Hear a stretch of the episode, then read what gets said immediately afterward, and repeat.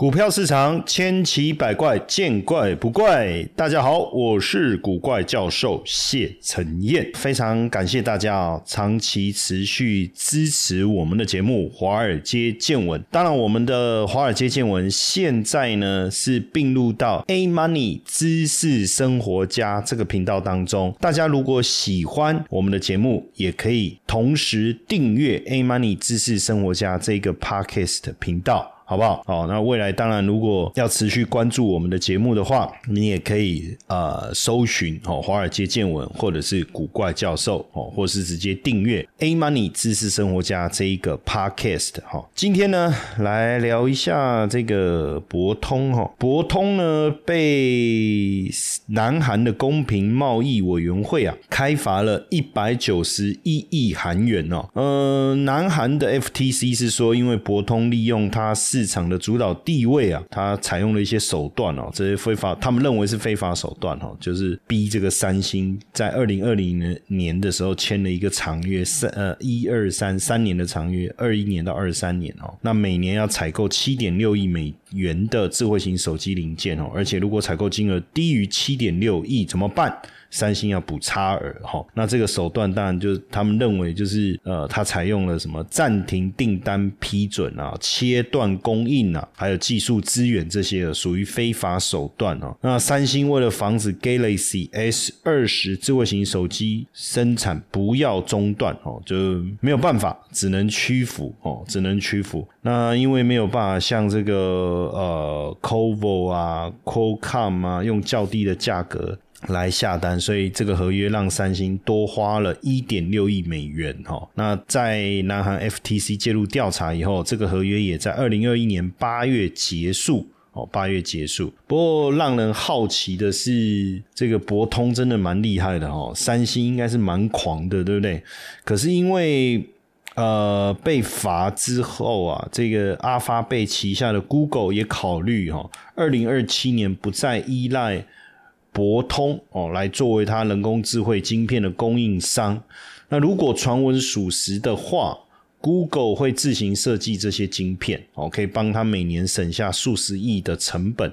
实际上，更早的时候就有说，呃，Google 跟博通之间就于就产品定价的问题有陷入僵局哦。那 Google 就有放弃要，呃，就有设定要放弃博通这样的一个目标。那 Google。之前一直努力在以晶片制造商 Marvel Technology 来取代博通，要来推出内部代号是 Granny Reduce Red Redux 的先进晶片哈。那去年微软支持的 OpenAI 推出了 ChatGPT 席卷科技界哦。那 Google 也加大对生成式 AI 的投资，希望能够迎头赶上。所以这个消息对博通来讲，应该是屋漏偏逢连夜雨了哈。那基本上刚才讲到的这个博通跟三星的合约，当然让三星没有，只能必须向博通来采购价值七点六亿的射频前端控制接口、WiFi 还有蓝牙的组件哦，只能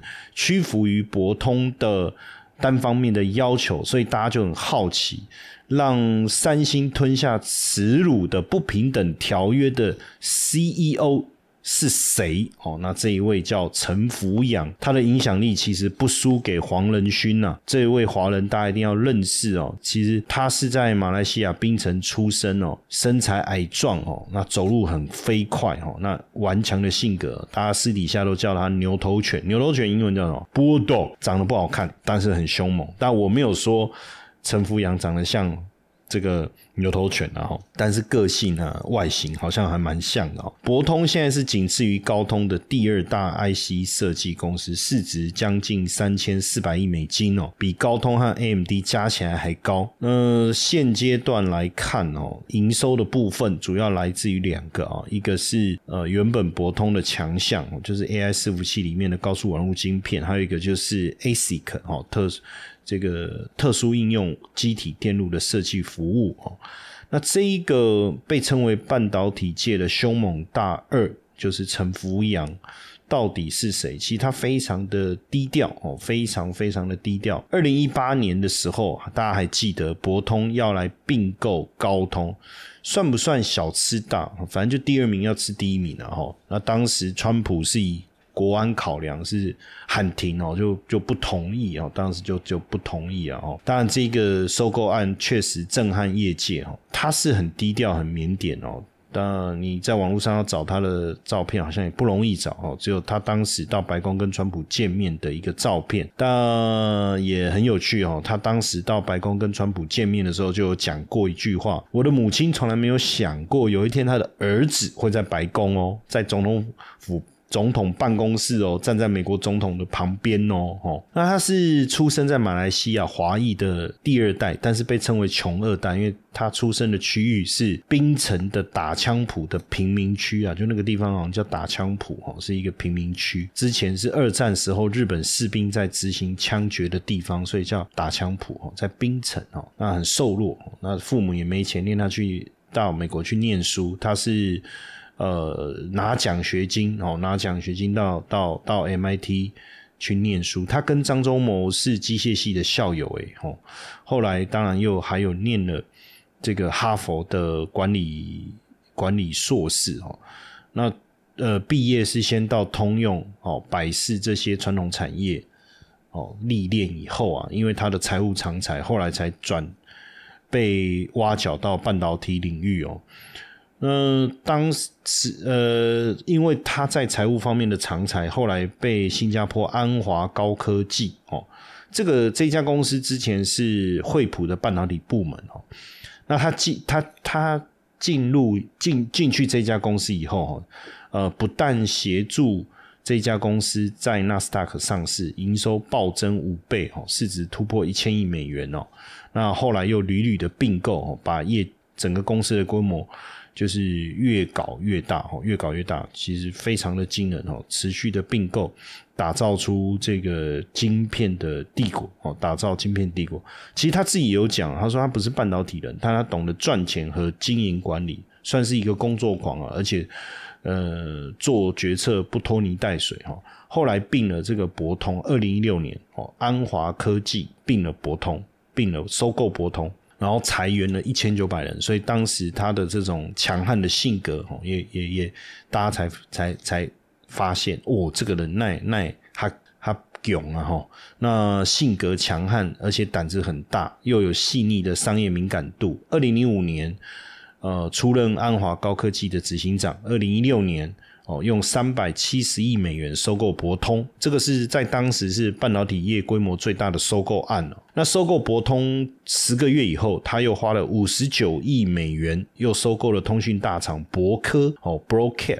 哦，这个所以让博通一路成为这个全球前几大的半导体厂哦，胆大心细，收购狂人。那后来收购高通失利以后啊，他就转战呃赛门铁铁克了哈，赛门铁克。那么他基本上反正他就是买下那些有能力赚取稳定收益的成熟公司，再把他觉得不赚钱的业务或部门把它砍掉哦，加强投资那些获利部门。那当然并购是好是坏哦，大家都在观察。然后孙那完成收购赛门铁克，哦，赛门铁克，哦，赛门铁克也也把这个啊赛门铁克的经营这个步上轨道。那今年二零二三年，他又要又买这个 VMware 哦，VMware 六百一十亿美元哦，六百一十亿美元。那欧盟后续。的的审核的状况怎么样？还有包括美国的联邦贸易委员会，还有英国的反垄断机构哦，也都在审查当中哦。不过也让我们好奇哦，博通，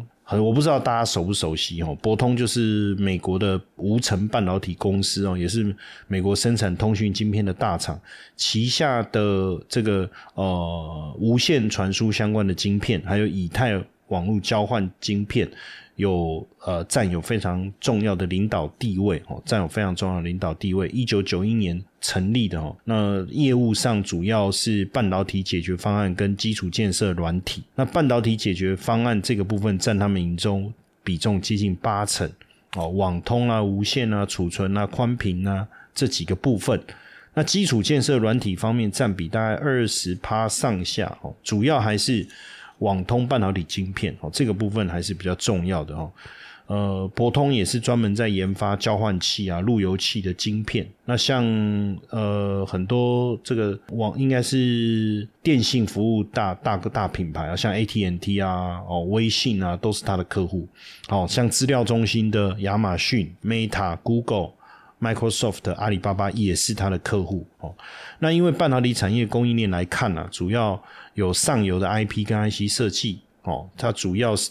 这个领域主要是把半导体的晶圆产品设计出来，那中游是 IC 制造，下游是封装测试，所以看起来博通是处于上游，应该没有太大的问题。想要在短短六周内不用盯盘、不需大的资金，实现美股高收入翻倍成就吗？十月唯一一场全新免费直播试听课，课程中将和你分享美股四大核心交易策略的三个秘密。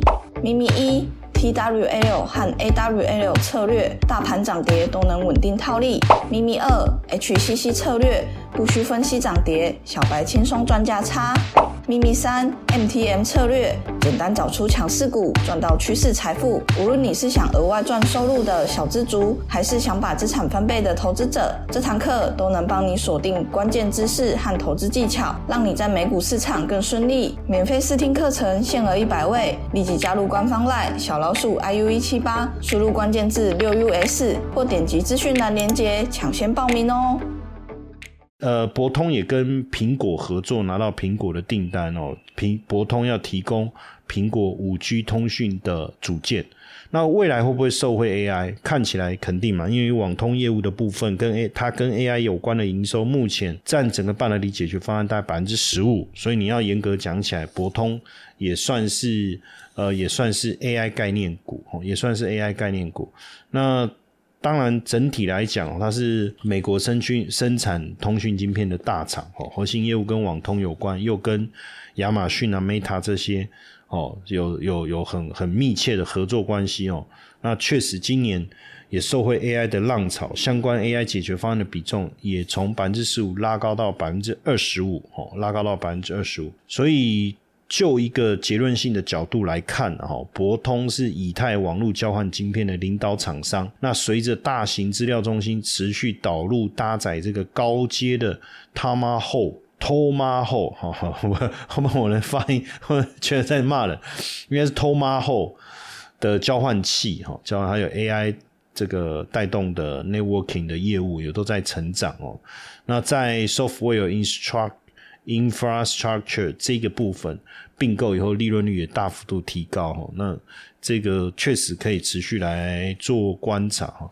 那 Broadcom 呃，当然现在整体的财务绩效持续的一个增长，尤其是呃过去十年哦，整个营收成长率是复合成长率是高达三十三趴以上哦。不但提高了利润率，并购也能去杠杆，降低负债比哦。加上他们在并购上面很有经验哦，过去十多年来并购这么多公司哦，那所以在管理上面也有非常好的一个经验哦。那以目前来哦，我们。再再如果拆更细细的来讨论了哈，networking 现在是 Broadcom 的传统强项，也是营收的来源哦。networking IC 这个部门呢，也在持续的提升晶片的效能，用贵更高的规格跟需的需求与能耗来去呃符合客户对于更高规格的需求哈，还有能耗的要求。以目前来讲，呃，客户的部分，电信供应商 AT&T。微信、超大型资料中心、亚马逊、Google、微软、阿里巴巴等等哦，我们刚才有提到。那基本上这个交换器哦，呃，Broadcom 哦有自行研发制造晶片哦。那其他当然比如说什么网络作业系统、印尼设备啊、光收发模组有跟外部厂商合作哦，但基本上软硬体的部分。都是呃遵循着 Broadcom 的晶片来研发哦，所以它在供应链当当中当然有相当高程度的这个话语权哦，话语权。那其他的这个网络作业系统软体业务有跟 Nokia 哦，有跟 Cisco 来合作哦，硬体的部分哦，有跟这个呃光收发模组哦，像台厂也有哦，像智邦啊、明泰啊等等哦。那另外，呃，在这个呃这个 Tomahawk 哈，就这个是 Broadcom 哦，他们所所发布的产品哦。那从 Tomahawk 一以来哈，每两年他们就把交换机晶片的频宽翻倍。那到二零零二二零二二年八月的时候，Broadcom 推出了这个交换晶片啊，Tomahawk 第五代了哈，频宽直接成长一倍。成长一倍，所以整个对于呃整体的 ASP 应该都能够有明显的增长哦，明显的增长。那因为呃三大云端服务业者哦，就微软、亚马逊哦、Google 呃，对于 AI 的应用的需求的一个提升哦，所以这个部分也让这个呃 Bro Broadcom 他们的呃业务。营收贡献来源从这个部分带来大幅度的一个增长哦。那能耗跟散能是下一代超高速网络设备的关键议题哦，所以 Broadcom 也用了 CPO 的技术哦，CPO 的技术。那因为网络传输的速度在提升哦，所以内部讯号衰减的状况越来越严重。那为当然你说我我提高提升 PCB 或铜线的品质，另外一个就是以这个 CPO 的方式这。这个叫做共同封装光学元件哦，Co-package Optics（CPO） 啊，哦，这种技术来封装晶片。那 CPO 跟传统热插拔光收发模组的技术不同，CPO 是把细光晶片、交换器晶片、RF 晶片来共同封装，这个就可以减少讯号传输当中。呃，衰减衰减的的损失哦，就可以减少这方面讯号在传地方面的损失。那 CPU 也可以缩短高频讯号在铜线上传输路径的长度，所以不止功耗会降，大概降百分之三十，哦，成本也会降，降百分之四十，同时机架的密度哦也提升百分之五十。哦，那这个这个。当然也是一个非常重要的一个趋势，哦，非常重要的一个趋势。那就这个 Broadcom 来讲哦，透过并购很多的一个企业来扩大他们这个软体业务的产品组合啊，哈，能够创造稳定的一个现金流哦，稳定的一个现金流。所以一方面并购提提升业务的增长，哦，毛利率的增加，呃，研发费用率的下下降。让整个这个营业利率哦，能够明显的大呃且大幅度的增温哦，且大幅度的增温。不过，当然市场现在也在担心说，Broadcom 并购了这个 VMware 以后，会不会限制同业的竞争啊？这个后续有待观察。不过，从博通来看哦，博通来看，在台股当中哦，呃，特别有关系的，像智邦哦，它是交换器硬相关硬体哦，明泰。哦，也是交换器相关硬体，重达是光收发模组，还有利基是射频晶片，茂达是类比晶片哦，类比晶片。所以在台场当中啊，重达四九七七的重达跟 Broadcom 的合作是最为的密切哦，最为密切，也跟 Broadcom 共同开发这个 CPU 的产品。重达是负责把外部光源零件提供给 Broadcom 呃的远端镭射模组。那另外联雅哦，这是上柜的哦，三零八一也积极在开发呃细光产品哦，细光产品还有台药的部分哦，它也投入了这个交换器板材研发哦这个部分。那所以对于 Broadcom 这个议题哦，特别关注的哦，也可以去观察一下相关台厂后续股价的一个表现。当然，如果你对台股特别有兴趣的话，我非常鼓励大家哦加入我的赖好友小老鼠 GP 五二零，因为每天我们都会提供大家非常丰富的有关于台股的这个重要的，不管是这呃总体资讯啊，还是产业资讯啊，甚至。呃，需要呃特别值得去关注的这些热门的标股哦，都会在我们这个赖好友当中啊发给大家哈，所以邀请大家来加入我的赖好友哦，小老鼠 GP 五二零。接下来就是我们今天的彩蛋时间，iPhone 历史代码 B 八七六八。